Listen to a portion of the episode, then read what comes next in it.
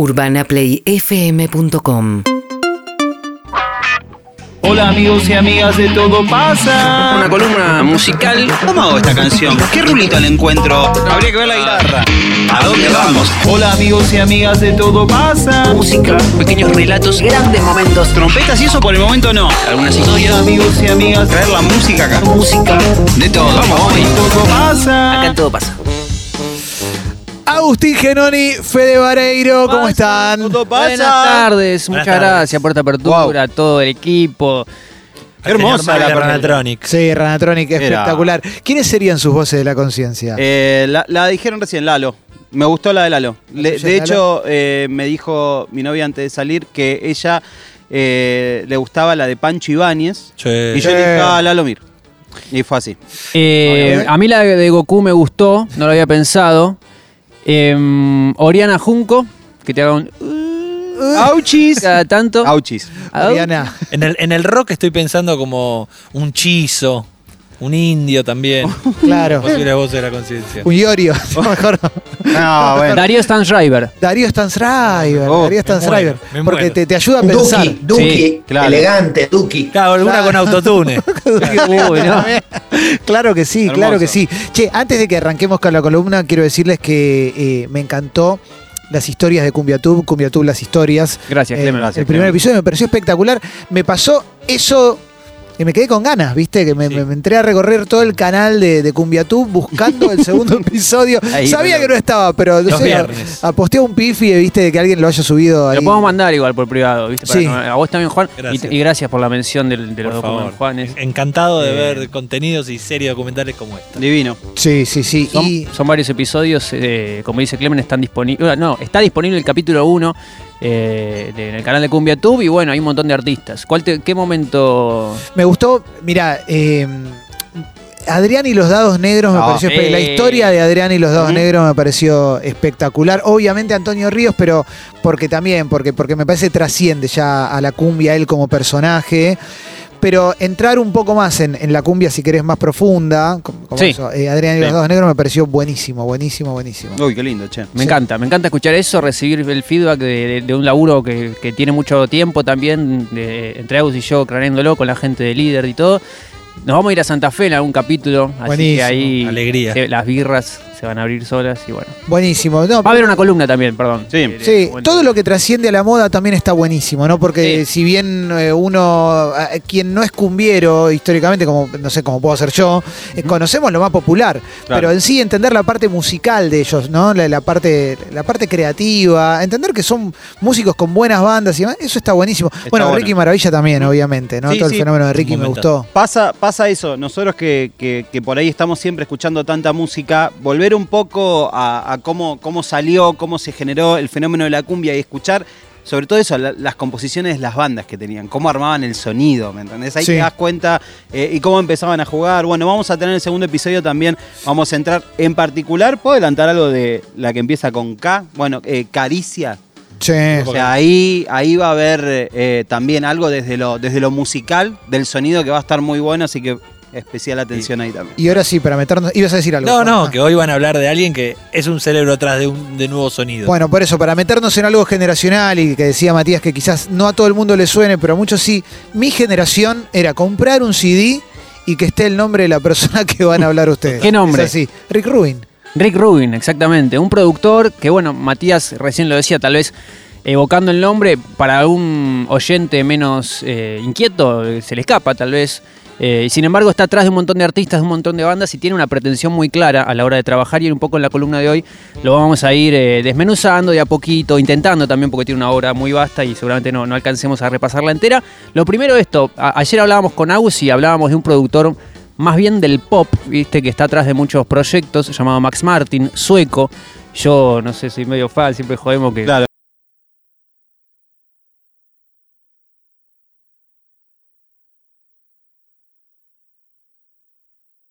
A, este loco que tal vez está más buscando eh, intérpretes hegemónicos que se paren en el escenario y que bailen tal tema y que los compone, qué sé yo.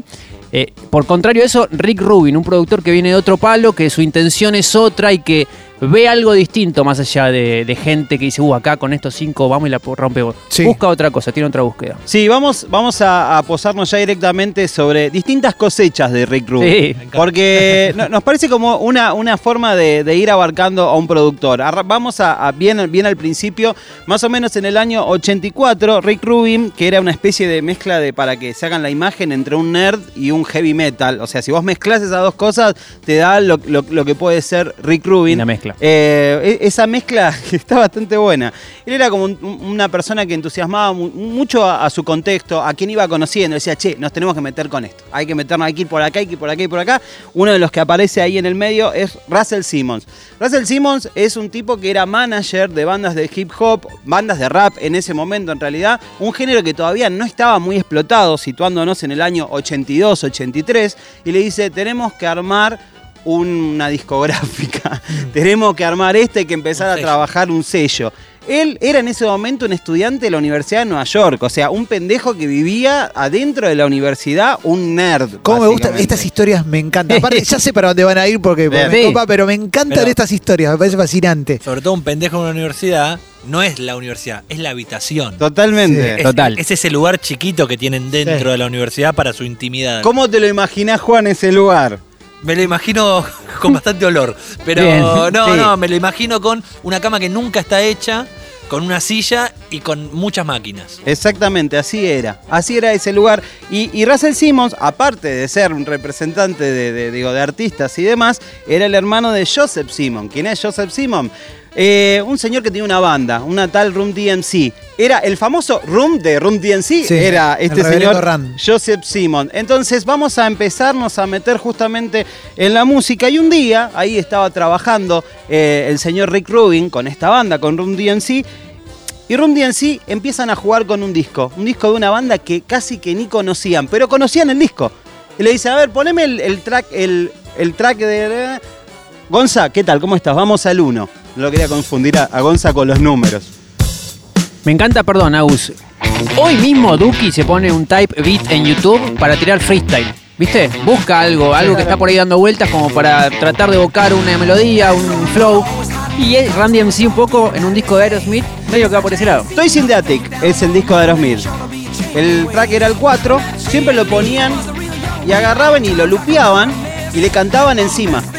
Le cantaban encima, le cantaban encima, algo que después obviamente lo hizo todo el mundo. Entonces Ram DMC dice, bueno, queremos cantar encima sobre esto, robémosle el tema a Aerosmith. Directamente, Rick, robémosle el tema a Aerosmith y hagamos algo nosotros. Y Rick, que era un poco más entusiasta, esto que decíamos, que tenía ganas de ir un poquito más allá, dice, no, no, no, no, pará, tenemos que plantear algo diferente. Y nace, en ese mismo momento, una de las primeras cosas que cambiaron definitivamente la industria de la música. Empieza a hacer una mezcla entre dos géneros.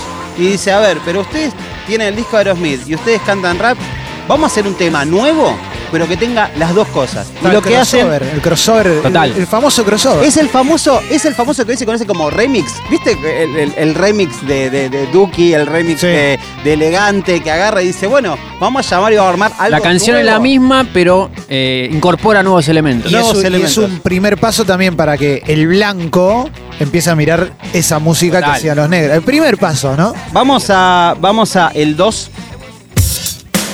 Y Rick Rubin, con Room DNC, llama a Aerosmith, dice, vamos a grabar algo nuevo. Y lo que sale es esta versión de Walk This Way. Que es la que terminamos conociendo todos por Sí, primera obvio. vez, ¿no? Total. Y ahí va, después del scratch.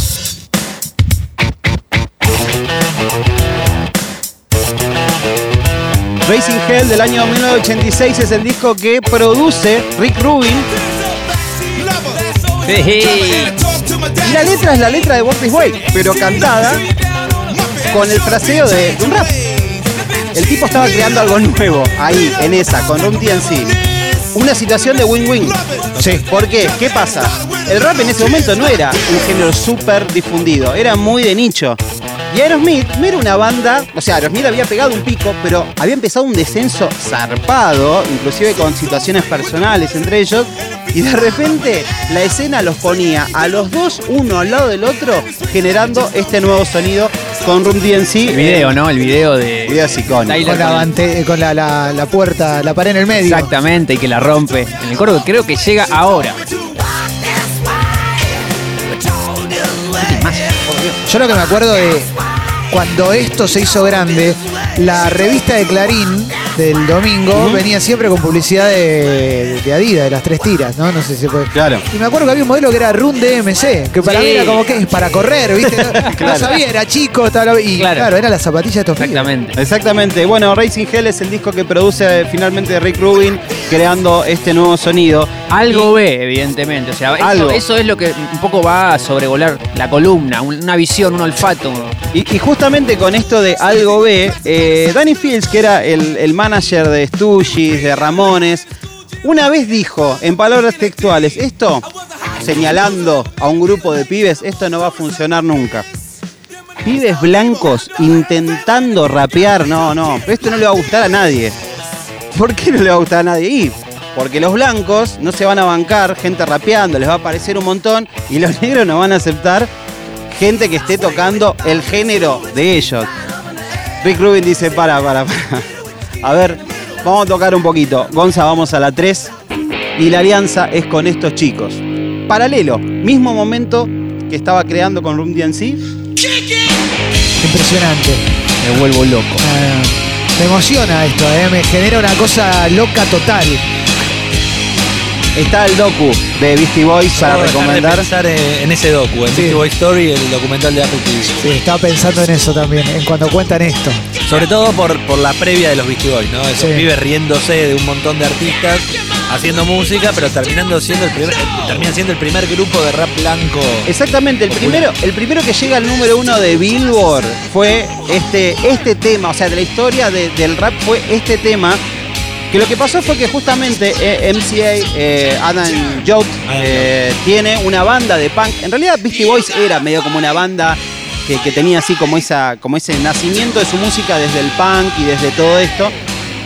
MCA tenía su banda anterior y dice, che, se me ocurrió que hay un tema de, de mi banda anterior llamada Brooklyn, que lo puedo traer acá y lo puedo hacer jugar con lo que estamos haciendo. MCA fue también otro de los cerebros musicales de Beastie Boys. Trae esta canción, la trae, la tiran ahí, que yo dice, ah, muy bueno, muy bueno.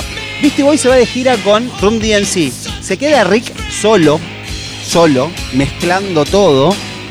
Llegan los Beastie Boys de, de gira, le dice, che, el, toma, acá está el disco. License to Ill.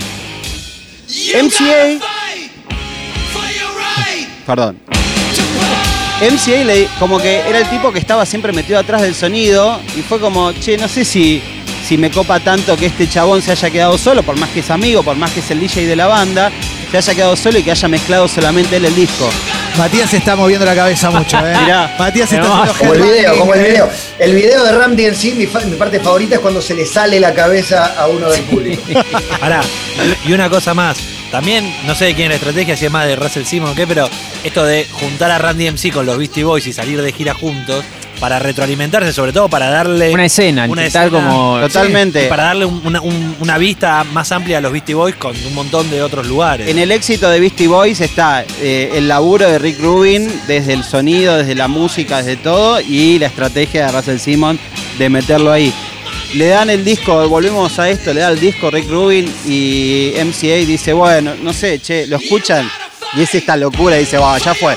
Banco. Vamos ban- con esa. vamos con esa. Banco la que hiciste, que no me copa tanto, pero la banco porque License to Ill es un discazo del año 86. Esto es de 86. Nah, y aparte hay una cosa que los Beastie Boys obviamente después hicieron un mea culpa sobre letras y un montón de cuestiones.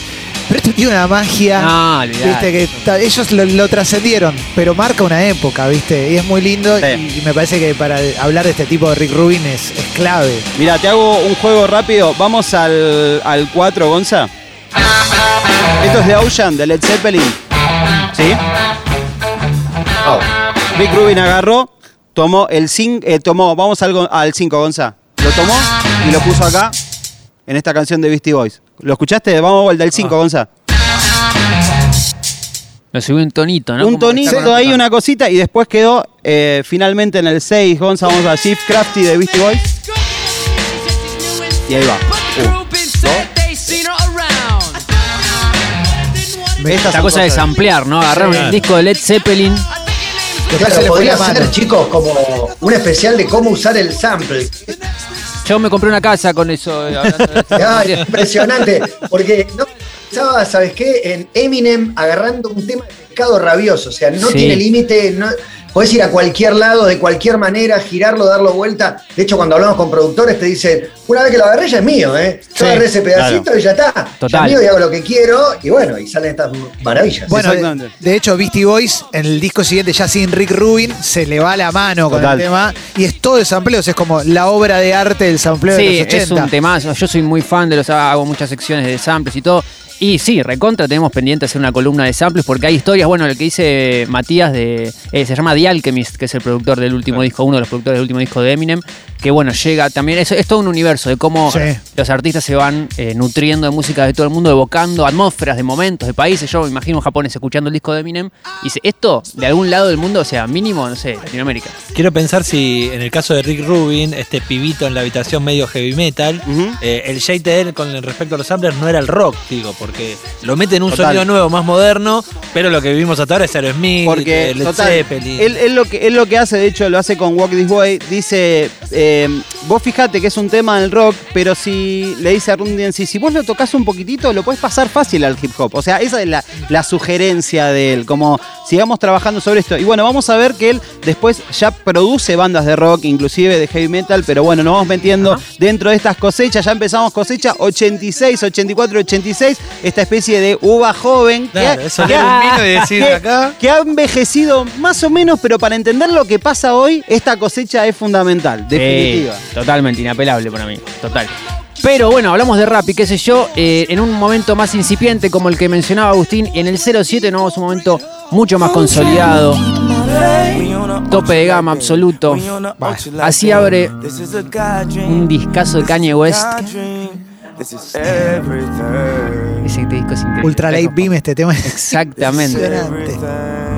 También Kanye West rodeado de muchos productores en distintos momentos. En algunas canciones de Life of Pablo.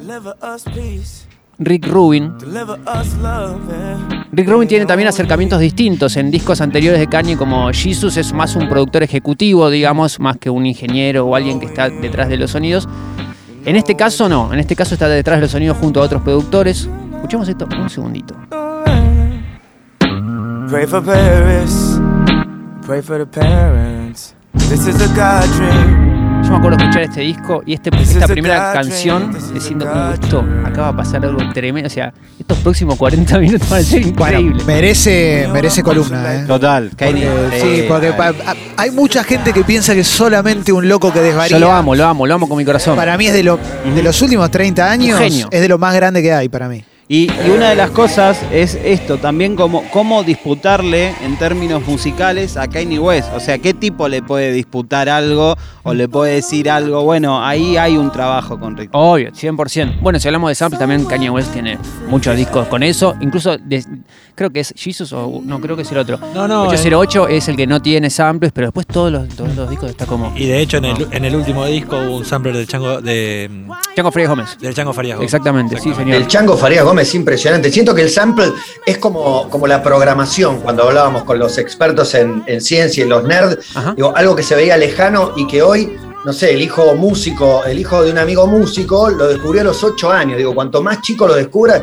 y me dice, está, está sampleando a Chet Baker, está agarrando cosas de cosas que no puedo haber conocido nunca Claro. y usándolas al servicio de un sonido totalmente diferente. Me encanta. Es increíble, a mí me encanta eh, y creo que ahora no tanto, pero en su momento muy discutido, muy che, se robó no sé qué cosa. Bueno, no, eh, para mí hay todo un arte ahí en la producción detrás de beats, eh, incluso de resignificar canciones de otras épocas o incluso hasta distorsionarlas. Y bueno, Gustavo Cerati, Sí. un monstruo absoluto a la hora de componer canciones como Me Quedo Aquí, que es una canción acústica de Ahí Vamos, y él cuenta que la hizo en un hotel con una MPC, que era como su aparato favorito, sampleando canciones, buscando los tonos de distintas canciones para lo que después terminó siendo él con una guitarra. Esperándote, no, nada que ver. Volvamos a Rick, volvamos. Sí, Porque, sí, porque tengo ganas de hablar. No, no, es que se está convirtiendo en una columna una de esas que está, es Quiero- apasionante. Quiero encima- mandar a la, a la gente a escuchar la Biblia, que para mí son los avalanches. Y- y- De Avalanche, total, 100%. Ah, Que mucha YouTube. gente no sabe lo que es. eh, Por, por eso Sí. de golpe nos vamos para ahí. Porque Claro. es como de- de- Está bueno, está bueno. Pobre- Total a perdón, la Rick. herramienta única. Sí, sí, de hecho en, en YouTube hay mucho video de cómo hizo Jay Vila tal base y vos decís, no puede ser tan grosso. Bueno, volvamos a Rick Rubin porque Sí, señor. Tiene una historia que es muy grande y está muy buena. 08 entonces, Gonzaconti, por If you having favor. girl problems, I feel bad for you, son. I got 99 problems, but a bitch ain't one. I got the rap patrol. Bueno, por lo menos ella no es el problema. Jay-Z, también adentro, Rick Rubin. Vamos de a poco desmenuzando, después nos vamos a meter en otros colores. Pero lo mismo, él también como una producción y también una ingeniería un poco en, la coronada que decía Agus, de esta cuestión de mezclar los discos, después que vengan los Beastie Boys y que tengan el disco listo, él al hombro se lo pone y lo, lo- hace.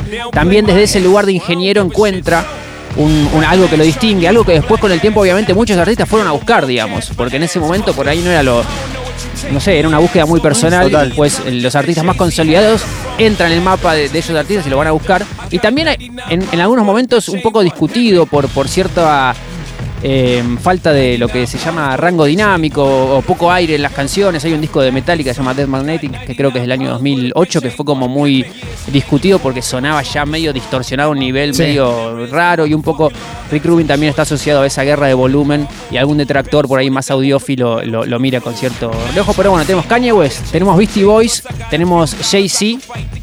En el 09 hay, un hay unos artistas, unos artistas, unos chicos que tienen una banda increíble, muy asociada a Rick Rubin y que casi que le deben muchísimo. 09, por favor.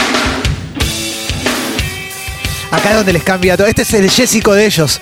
Eh, sí, el Santa Olalla de, de los Red Hot Chili Peppers. Quinto disco. Dot Sugar Sex Magic. La historia dice que Rick Rubin, mucho también de esto, ¿no? Eh, Yendo a ver a distintas venues, eh, empapándose un- de lo que pasaba para saber con quién trabajar, con quién definitivamente no trabajar. Y ellos creo que los Red Hot Chili Peppers se habían acercado a él como habían tenido la intención de que labure con ellos.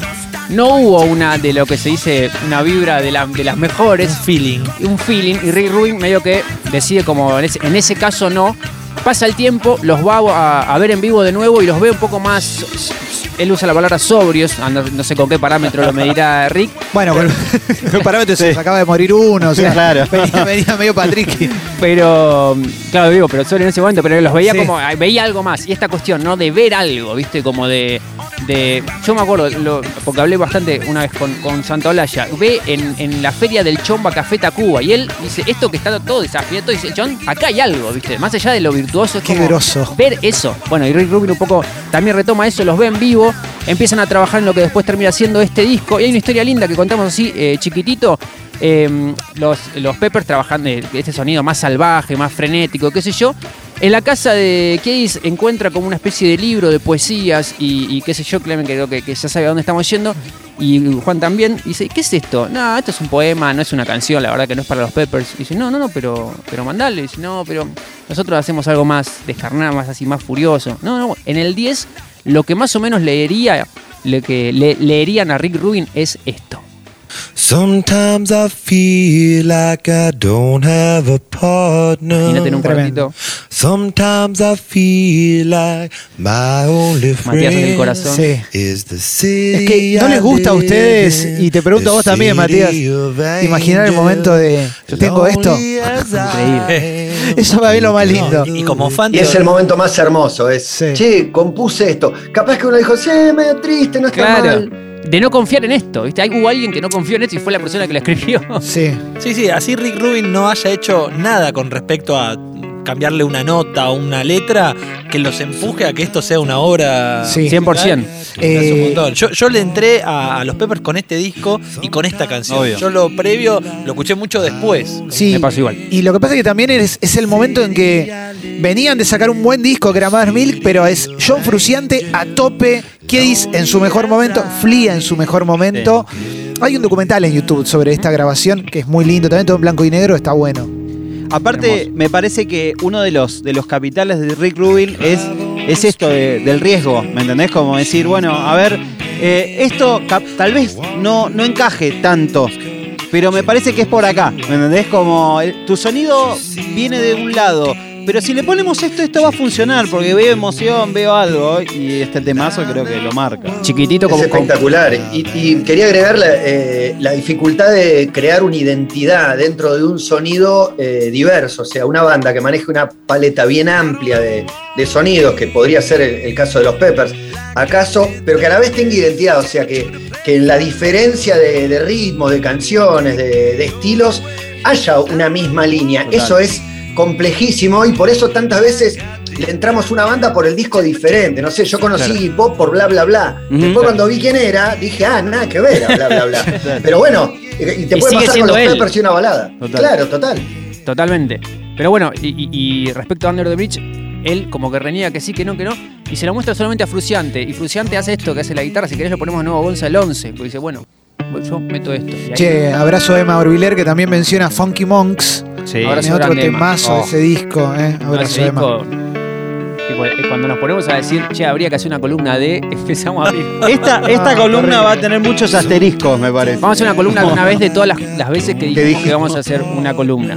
Obviamente después lo que dice Matías, eh, a partir de este disco y un poco de esta historia, los Peppers ganan ese matiz, ¿viste? Como que encuentran ese color nuevo y va a haber muchas canciones arriba, muchas canciones abajo y un disco también consagratorio, diría yo, en el 12, que un poco ejem- ejemplifica para mí el momento culmine de decir, bueno, podemos tener una melodía un poco más suavecita. En- encima acá es la vuelta de Fruciante. Otra, eh, otro momento emocionante. Otro momento muy bueno. Aparte, el videoclip, yo lo que me acuerdo del videoclip era. Quiero verlo bien. Pues es época pre-internet y mostrámelo bien, no lo estoy viendo bien todavía, ¿viste? Con el pelo largo, todavía no, no decodificaba eso. Hay algo, hay algo Hermoso. con Fruciante que te lo voy a contar un poquito más adelante, pero hay algo ahí. Bueno, una cosa que nos cagó la pandemia fue que dos meses antes de la pandemia, posteo de, de la nada, posteo de los Red Hot Chili Peppers. Vuelve. Se acaba de ir el guitarrista, vuelve, Fruciante. Yo estaba como, no, qué lindo. Qué lindo, qué lindos discos tiene Fruciante solista también. Sí. Sí. Sí. Y el mejor, el mejor cover de la historia de los Sí. covers, How Deep Is Your Love, Sí. por Fruciante. En vivo, creo que en Glastonbury lo hizo varias veces. Oh, hay una versión en Glastonbury. La que pifia, la que pifia y toma para mí es hermosa. Dámela, dámela que pifia. Porque para mí Fruciante, además de ser un gran guitarrista, ya lo hablaremos en la columna sobre Fruciante, Sí. es un gran cantante. Sí, es un gran Sí. cantante el chavo. ¿Estamos, estamos nerdeando mucho? un, Puede po- ser. un poquito. Puede ser. Arroba, Muy lindo. arroba todo pasa 1043, estamos nerdeando mucho, nos dejan un mensaje. Pero es muy lindo, loco. La verdad que Sí. se nota que, que nos gusta, nos entusiasma, Sí, la estamos pasando obvio. bien. Está Matías también ahí en el Zoom bien. ¿Está bailando, Mati? Ah, no. Está sonriendo ahí. Esta, esta no es tan bailable. Es festivalera. Vamos al 13, así cambiamos de artista. Rick Rubin es la columna, como dice Mirá. el Graf. Atrás de canciones, decidiendo. Mary Jane Las Dance. Con Petty.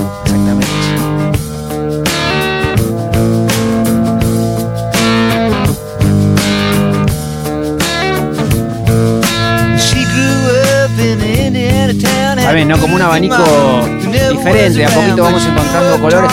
Yo igual encuentro alguna, ahora que estamos medio poniéndola una atrás de otra, encuentro como paletas parecidas. Es un sonido de época también. Total.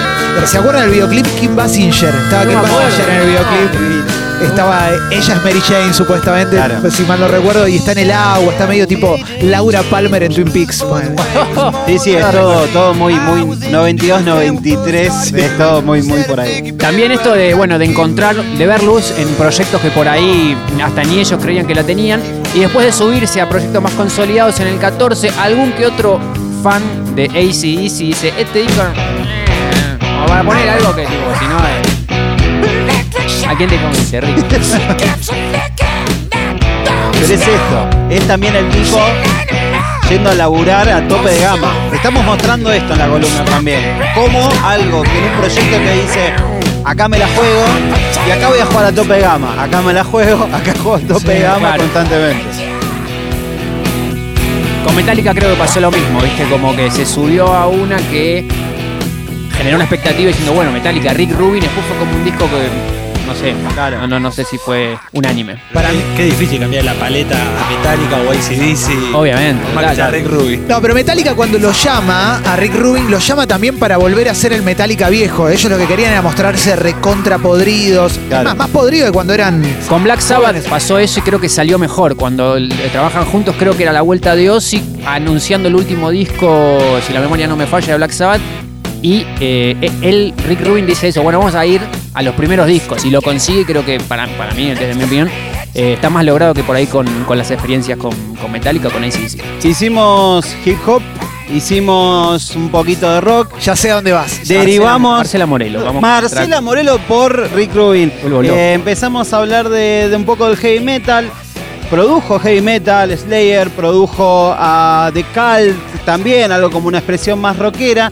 Pero yo los voy a llevar una cosecha que es particular. Lo voy a disfrutar. Para mí, para mí que ¿Qué es proyecto de él directamente. A ver, yo quiero hacer esto. Mira, me parece. mira, yo no sé, no sé, no quiero, Un gran cantante. no quiero ver. Tiene un gran cantante. Gran- el- de lo mejor este. Es una cosecha 2000-2001 Sí, esto, yo- lo cual Es mi adolescencia. Lo cual ya eh, no es tan fácil de digerir. No es tan fácil de. O sea, no es algo que vos decís como, a ver cómo lo tomo este. Pasó como agua. A ver, Claro. Eh, a ver si estamos hablando de lo mismo. Pero me parece que. Cuerpo, con cuerpo, Con ¿no? Tipo, cuerpo, bien, y, mucho que, cuerpo. y que marca una época. Gonza, vamos al 15, producido también por el señor Rick Rubin. Claro que sí. System of a Down. No, vos te vuelve loco, no, para. Yo, yo sé que en algún momento van a ir a un proyecto que es de él y que no tiene distorsión. Bien, vamos. Sí, sí, pero t- no quiero- Ah, falta, falta. Sí, pero tope para- gama, tope gama. Eso es como lo más zarpado que. Tope, tope, Pero- tope, tope gama. Pero esto para mí, en el momento en que salió, Ese videoclip que están. era increíble. que parecen como muñecos los chavos. Videoclip, videoclip alucinante. esto que sonaba en MTV de repente. Perdón, el mejor videoclip de esto, podemos coincidir que es el del chavo. El, que, el, del chavo System of a Down. Sí. Eh, Obvio, El obvio. chavo con la matraca. Hermoso, hermoso. Yo, yo no escuchaba esta música, este Claro, pero con esta voz, A mí esto me volvía loco. Son estornudos. Esto pero para mí es con estornudos. Vos sabés que. ¿Qué es esto, no? Tipo, si era la pregunta. Bueno, bueno, Ah. Vos fijate acá el laburo del chabón, ¿no? Esta parte me, me- me parte. El laburo del productor. Acá, en, en un par de pasos. Esto que decía Fede, el tipo iba a buscar bandas, iba a Los Ángeles eh, y entraba a ver bandas y decía, a ver, ¿qué hay acá? Entra a ver System of a Down. y escuchaba algo y decía, pará, ¿qué es esto? Porque es, es heavy metal, pero a la vez es una mezcla con música de algún lugar particular, empieza a investigar y claro, sí, son de Armenia los chabones. Entonces tienen como cierta base de música media de Armenia, rompe un poco con las reglas, con algunas reglas del heavy metal. Si algo sabemos del, heavy metal es que tiene un público re fiel, un público que si vos le pones una consecución de cosas lo va a seguir, lo va a respetar, va a seguir a la banda siempre toda la vida. Estos chabones lo que hacían era plantear el heavy metal desde otro lugar. Mezcla de folclore arménico con coso, con esto, con lo otro. Arménico no sé si está bien dicho. Armenio no, pero rompe Armenio. un poco con el canon del new metal que venía en ese momento. Total. Había como una, una estética, si querés, y un sonido que quizás te lo rompía un poco Deftones. Total. Pero este Este quebró dio un todo. paso más Eh, allá. sí. Entonces el chabón dice eso, loco, me encanta que no encajen. Me encanta que no encajen. Me encanta que, haya mucha gente que los hatea. Lo mismo que hablábamos con Misty Boys. Me encanta que ese no encajar le termine ganando lo virtuoso que son estos tipos. Y el tipo produce eh, Toxicity, que tiene esta parte que para mí me parece sublime a la música de ese momento. Y lo que decía eh, Clement, rompe con el new metal recuadrado de esa época con cosas como esta. Gonza, subile un poquito. Esta para mí es la mejor parte. Y esto tipo, el tipo, el cantante, bueno, es un, es un crack. Y dice, a mí me encanta porque yo siento que esto no, no sonó antes. No sonó antes como otra banda que me gusta mucho y que he producido, dijo Rick Rubin. Y vamos a la 16 rápido y salimos con Rage Against the Machine. No matter of Funk es una canción de África Bombata, también él tomando esas cosas bien neoyorquinas, bien de esa época, y produjo esto. Ese bajo. Ese bajo es espectacular. Y dice, y dice esto, estos tipos, vos no escuchaste nada como esto antes. Y capaz que no lo quiere todo el mundo, pero a mí me gusta. Estos, estos son los artistas que más me gustan, dice Rick Rubin. Es mejor esta versión que la de África Bambata. ¿vale? Sí, total. Otra cosa que nos arruinó la pandemia, una nueva reunión de los Reyes de Sí. Exactamente. Total. Bien. Yo sé que hay gente que es muy joven, pero Rey the Machine la primera vez que iba a venir a la Argentina era un festival de las Madres de Plaza de Mayo en la cancha de Ferro y dijo se dobló el tobillo Sac de la Rocha. y no vino. Pasa que Zack saltaba mucho. Hay, po- Sí, hay es posibilidades verdad. de que se. Snoop Dogg no vino a Lollapalooza porque es el cumpleaños de la escuela. Es verdad, tenés razón. Exacto. Tenés razón. ¿Y quién fue? Eh, lugar de Snoop Dogg, eh, Brandon- no, Brandon Flowers, sí, no, pero ¿quién fue que Una tenía una mascota y había... Ah, eh, una chica. ¿Alanis? No, Eh, no, no. Bueno, Fiona, verdad, Fiona. Apple. Fiona Apple. Fiona Apple. exactamente. Bueno, Exactamente. Le creo, ¿eh? Sí, sí, Le sí. creo, le creo. Más que a Snoop Dogg. Sí, sí, sí, sí. Bien, Disti- bueno. Distintos, sí, eh, colores, eh, porque deberíamos como ir a- a- apurando. Íbamos a poner, ponele Audio Slave Like a Stone, íbamos a poner a Gossip también, o proyectos así, Lana del Rey. En el 20, dos chiquititos para encontrar otro color. Buscando artistas, él dice, esto es un artista, más allá de toda la parafernalia que esté alrededor, de cómo se vista, de las luces LED, de todo el equipo, la crew que pueda llegar a tener alrededor. Ella se sienta en el piano y a mí me conmueve, se llama Lady Gaga. Esta canción es producida por Rick Rubin, se llama Dope, el disco Art Pop. Y él en una nota dice eso, ¿no? Agus, como, como que encuentra la luz en distintos artistas y que, y que las despega un poco de un artista pop más manufacturado, Claro. más de, de industria. Sí, le dice eso. Son, son, es más, lo, lo pone con este rótulo. Son artistas de rock. Ellas hacen sus canciones. No es como, o sea, lo pones al lado del pop manufacturado y, y le saca distancia. ¿Por qué? Porque son artistas, punto. Aquel que esté escuchando, eh, me imagino a alguien en un auto y me imagino a alguien en, en un taxi, que haya alguien sentado atrás, que se miren al espejo retrovisor y compartan la 21 porque esto también es de Rick Rubin. Un volcán hoy enamora tal vez Es un mal común Mirá. Este estribillo a Agus le gusta mucho. Esta canción es una de mis preferidas de Jackie. Ah, ¿no, es- ¿no es fan people? Nada. Asterisco acá, columna de Shakira, ya. Sí, sí, Sí, Cosa sí, con- o sea, Viste que siempre dicen hay que ver qué pasa con el operador, con los cámaras. Sí. Se ríe, se divierte. Gonza Conti está bailando. Está haciendo por allá. mostrá la gonza, mostrá la gonza. Y toca la- el Air batería. El Air Claro. Bueno, cosas que produjo Rick Rubin en este universo multi, multipaleta, multicolor. Y nos vamos a, a despedir con eh, esta que es, yo creo que la cosecha más premium que tiene el señor Rick Rubin. Y a la vez escuchamos toda esta paleta de colores, de cosas, de samples que entraban, que venían. Sí. Y de repente dice, pará, cortame la música, Gonza. Ahora no quiero nada. Ahora quiero, quiero laburar con esto lo más auténtico y sincero posible. Eh, le- eh, él ve al artista y, le dis- y- y dice, el chabón estaba nervioso porque era la primera vez que se sentía como tan, tan despojado, tan desnudo de cosas, tan, así, como sincero, auténtico. Y, y este señor, con, con un nombre, con un Johnny adelante del cash, eh, decía como, la oportunidad que me dio Rick Rubin no me la dio nunca, antes ningún productor en mi vida. Eh, lo que van a hacer es American Series, que es ese- esa especie, esa tanda de seis discos eh, que lo Los American. Recordings. Eh, American Recordings sí, es, es como la, la serie, se- eh, tiene como, Sí. como esas dos denominaciones. Pero voy a reposar sobre el último disco de Johnny Cash, donde hicieron, vamos rápidamente al 22, Gonza. El tipo, Johnny Cash, fue líder en ventas en- en- durante un montón de, de- de épocas. Después cae, como todo artista con, con un estilo muy. Con un estilo muy particular, cae. Cae en un medio como un pozo creativo. Hay documentales, de hecho, que narran distintos episodios que pasaron, inclusive relacionados algunos con la política y demás. Y necesita un momento para volver a resurgir. Y este tipo, Rick Rubin, que venía de producir cosas como los Red Hot Chili Peppers, que venía como a producir a Tom Petty, como venía a producir a los Beastie Boys, a Run DMC, lo llaman y dicen, tenés que trabajar con Johnny Cash. Y empiezan a armar esta, esta serie de discos. En esta versión de Personal Jesus, un cover justamente de, de- de la canción de Depeche Mode, ¿saben a quién llamó? Y por eso te dije, ya lo vamos a, ya lo vamos a traer. La guitarra esta de John Frusciante. Espectacular.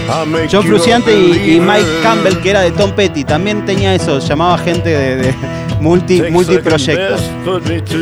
Esos discos son impresionantes.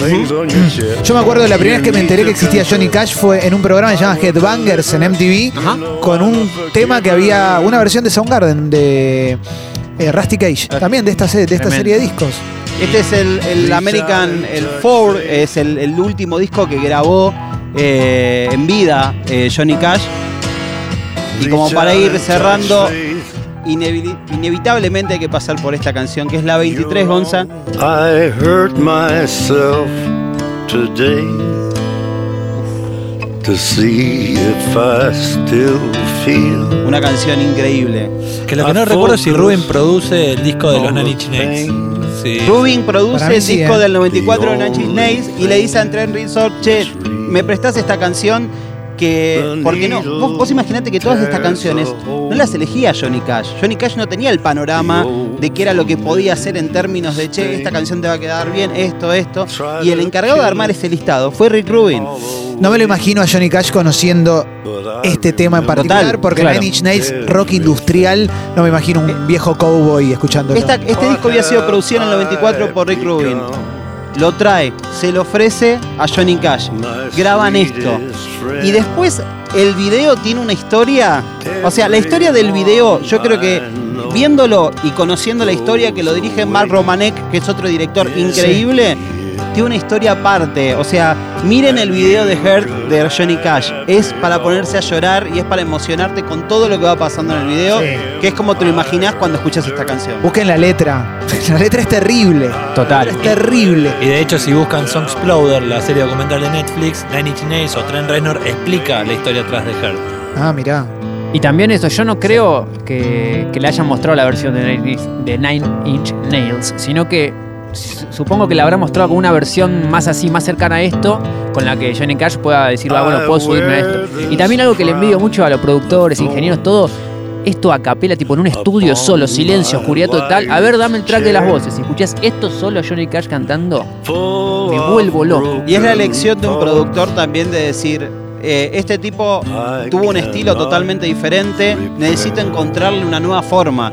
Y fue definitivamente lo que rehabilitó, o sea, de alguna forma le dio vida a los últimos discos y la última etapa de un ícono total como Johnny Cash. Eh, un, un disco que para mí es genial y que recomiendo sobre todo por esto, por lo despojado, lo sincero, lo, lo- lo desnudo que. Sí, el American 4. El American, American 4, para 4. mí es el de las American Recordings, es el, para mí es el mejor. Y aparte salió en el 2002 y Johnny Cash muere en el 2003, un año siguiente, cuando recién habían, habían estrenado este video, ahí al, al po- al poco tiempo murió. Mando un beso a Nico Cotton, que manda un mensaje, productor también tremendo, fanático de Rick Rubin, que está escuchando muy prendido. Toda la gente que conozco, al final se van todos. dice. Terrible. Che, es espectacular. Tremendo, ¿eh? Eh, un lindo, un lindo recorrido por Rick Rubin y toda su carrera, sus paletas, sus cosechas y demás. UrbanaPlayFM.com